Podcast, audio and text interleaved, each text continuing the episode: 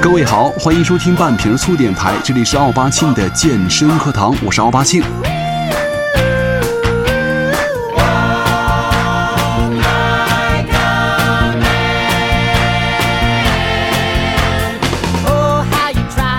在前不久，翘臀女王金卡戴珊再一次潮爆了苹果的商店。这个金大姐啊，自己推出了一款相当性感的表情应用。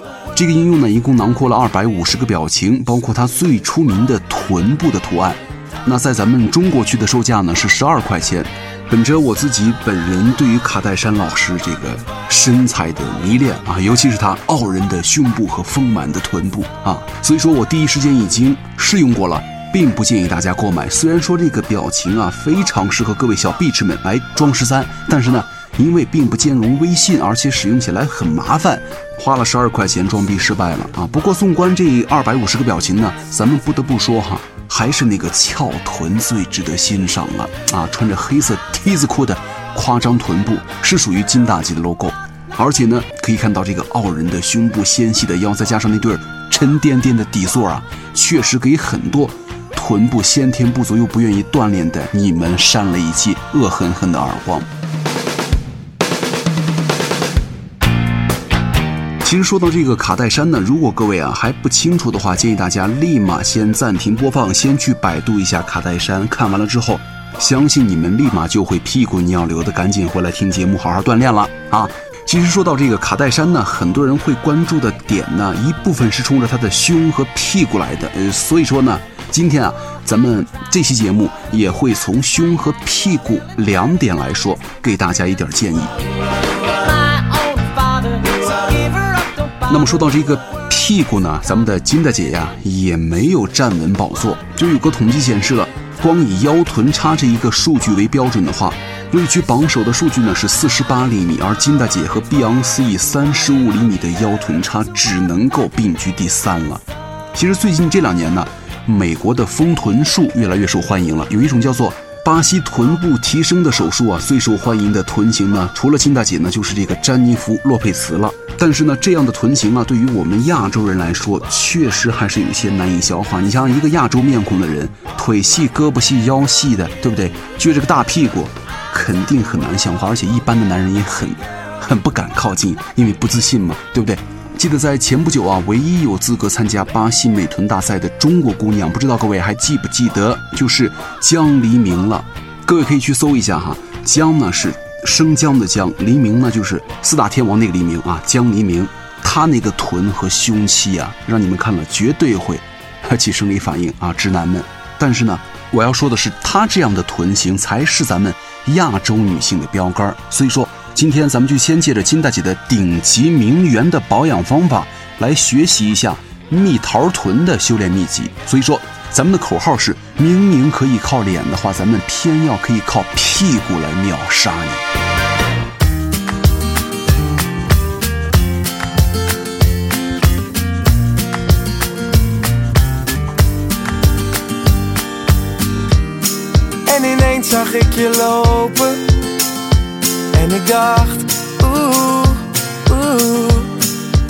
虽然金大姐的美臀呢一度被指出做过自体的脂肪移植术，但是她时时刻刻会保持健康的运动和饮食习惯，也是绝对的功不可没。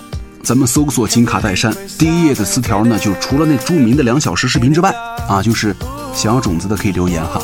就是她生完小孩之后的运动目标了。就是虽然她因为怀孕呢身材发福了，不过人家说了，新的锻炼方式已经帮她在短时间以内七天内啊减了近七公斤的体重，自然减重啊。金大姐呢更是侧重于锻炼的方案，而不是饮食控制。就是人家在私教的帮助下，一天呢有两次的健身时段，而且除了合理的控制饮食。上午训练的是跑步机，而晚上的重点就是放在力量训练。以这样的合集呀，每天至少锻炼两次，毅力和坚持绝对是必备条件了。但麻烦的是，金大姐呢在餐桌上是无法控制自己不碰很多美食的，一直都没办法形成控制发胖的良好饮食习惯，从而降低了她多余的肉肉。据说啊。锻炼有助于分散他对于美食的注意力，而激发他瘦下去的力量。就是基本上啊，每天他会包括热身在内的五到十分钟里做这个有氧运动，跳绳五十次，然后重复四次，混合力量训练呢，上下身交替锻炼，而且时刻进行有氧运动。他在晚上呢，锻炼方式包括了一组二至三公斤的哑铃和一组跳跳球。饮食的方案也非常简单，易于遵循，但是必须要牢记的原则就是避免垃圾食品，并且限制自己每天一千五百卡路里的热量。如果各位啊没听明白、没听清楚的话，再说一遍这个食谱啊。早餐呢可以用蛋清煎蛋、蔬菜、水果呢吃一点，比如说香蕉啊，高蛋白的饮品呢。在通常情况下，人家的早餐呢还包括了简单的沙拉。那么午餐呢，他通常喜欢会喝一些冰茶，还有什么科布色拉。其实这个东西都是一些可能是热量很低，而且就是简单的蔬菜瓜果的一些小沙拉而已。他的小吃呢，就是他的零食，包括胡萝卜干、饼干啊这些东西。他喜欢把自己的晚餐呢简单化，包括一杯糙米的烤鲑鱼和两颗花椰菜啊，吃点这个。其实说到吃啊，没有完全必要遵循他的所谓食谱，因为每个人的生活方式啊、饮食条件呢都不一样。所以说具体的咱们可以参考一下之前咱们做的那一期教你花样减肥食谱的那一份菜单就 OK 了。En ineens zag ik je lopen En ik dacht oeh, oeh 很多时候啊，方案看起来可能会比较辛苦，好在呢，并不需要很复杂的道具，只要有一些瑜伽毯儿啊、瑜伽垫儿啊之类的标准的健身的配置，就可以在家里实现锻炼计划了，对不对？再加上你的毅力，相信啊，你也可以在二零一六年的春天。到来之前练出一个水汪汪的蜜桃臀了，不有那么句话吗？蜜臀练得好，老公回家早。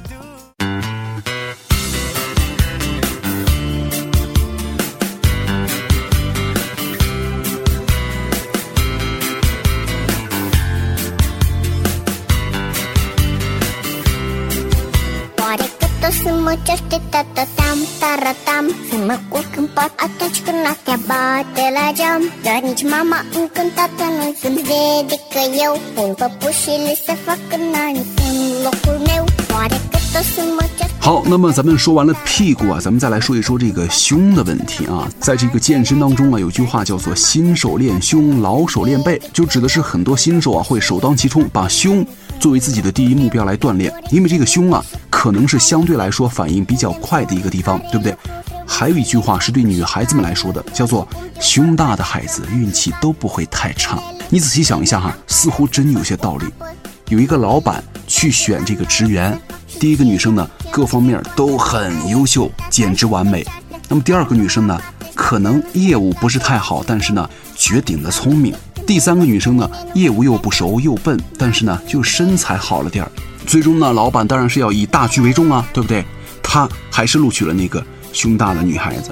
所以说，胸大呀，对于男人、女人来说，可能都会是给人一个视觉上的很强烈的冲击。接下来，咱们就再跟大家说一说这个如何在锻炼的时候啊，最大程度的避免运动手胸。那么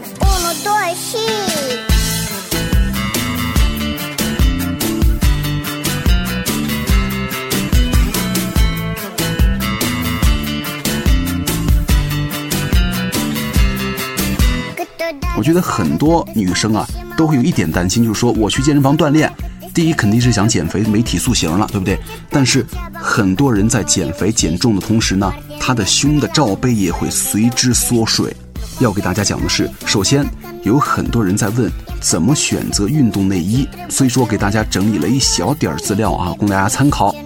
可能很多朋友啊，在运动的时候都没有穿这个运动内衣的习惯，包括去健身房，对不对？如果平时小运动的话就算了，但是呢，为了咱们的身体健康，经常运动健身的朋友们、妹子们一定得选择运动内衣。这个运动内衣啊，是为了保护咱们女性的乳房的，避免在运动的时候遭到伤害，也避免在健身房伤害到其他正在锻炼的男性嘛，对不对？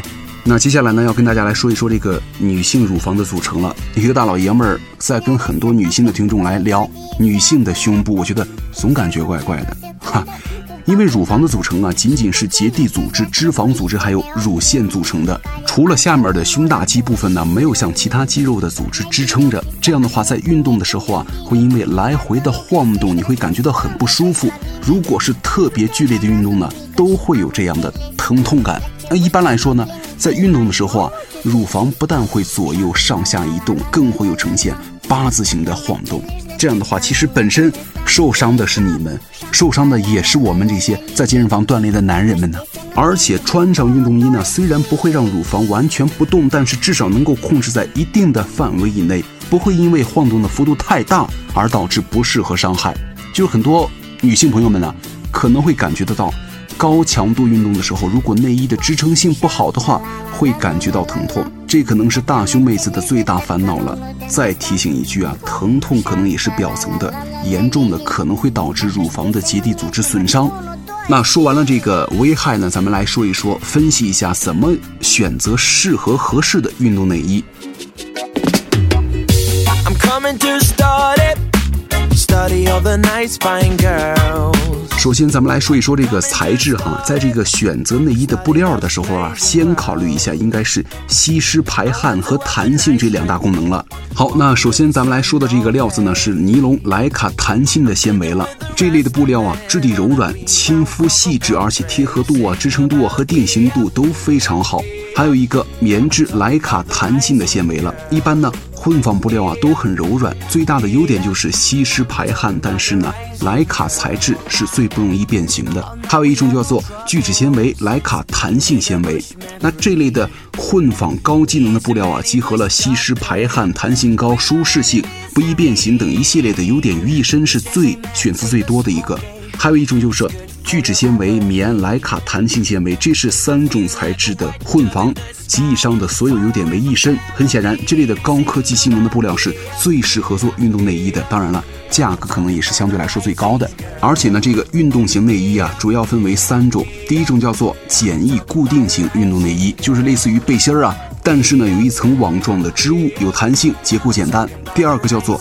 压缩式运动内衣就是跟那个束胸差不多，靠着内衣把乳房向胸部挤压，就是没有分立的罩杯，支撑性比较弱，所以说这一类啊比较适合小罩杯的女性使用。第三就是罩杯式运动内衣了。虽然是也把胸部整体给裹住，但是呢，左右胸啊会各自分开的罩杯，而且呢，面料自身的弹性和肩带都缓解了肩部和胸部的压力。这种的内衣呢，结构支撑性强，而且适合中高强度的运动和丰满的妹子。那么咱们应该如何选择一款合适自己的运动内衣呢？其实这个首先咱们要测量胸围，这个胸部大小的测量方法有很多。听说过一个比较准确的方法，推荐给大家，就是站在镜子前面啊，用皮尺量一下左右腋下一圈的长度，然后呢，再把皮尺平行横过两乳的乳尖儿的位置，这才是最丰满的长度。再用这个长度减去腋下长度的对照表，就可以找出自己的罩杯了。最后啊，关注的是这个设计和舒适度了。其实，在这个运动专卖的商品店当中啊，会看到很多的设计，比如说这个肩带设计有这个露背啊、交叉呀和竞赛式的。其实对于很丰满的妹子来说呀，交叉或者是竞赛式的肩带设计是非常适合的。这类呢支撑性很好。那么如果胸部是普通尺寸的话，那么选择传统的露背肩带就 OK 了。在试穿内衣的时候啊，一定要注意肩带的松紧程度，一般来说不要太紧。可以适当的放宽两个手指粗细，还可以试着跳一下，运动一下，看一看肩带啊是否容易摩擦你的肩部。最后还有一个小小的提示点呢，就是一个钩扣的设计，它分这个无钩扣、前扣和后扣。这个运动内衣啊，除了要贴身，也一定要方便脱穿。其实现在很多运动内衣基本上都是没有钩扣的，但是呢，在比较专业或者高强度的运动当中呢，你会看到前扣或者后扣的设计。那么后扣的设计呢，比较适合大部分的普通人了。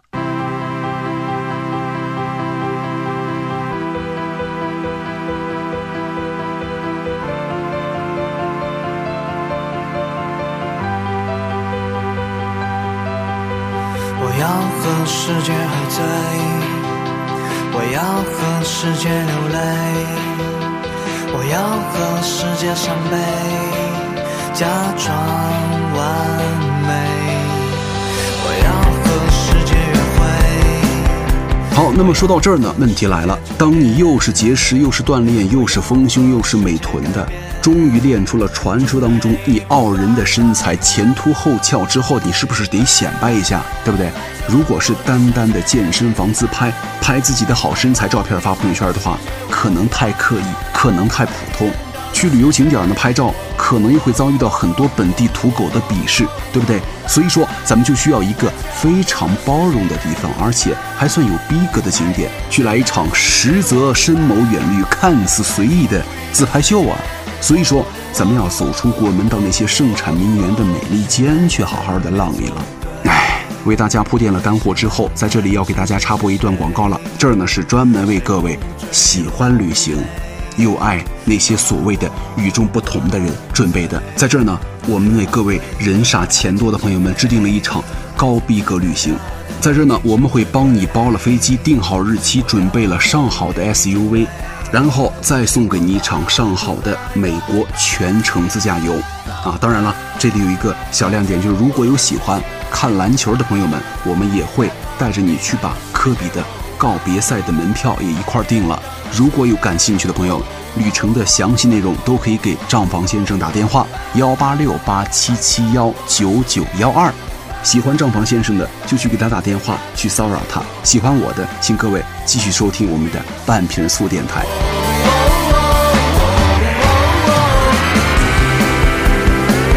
好，感谢各位收听本期的半瓶醋电台，我是奥巴庆，咱们下期再见。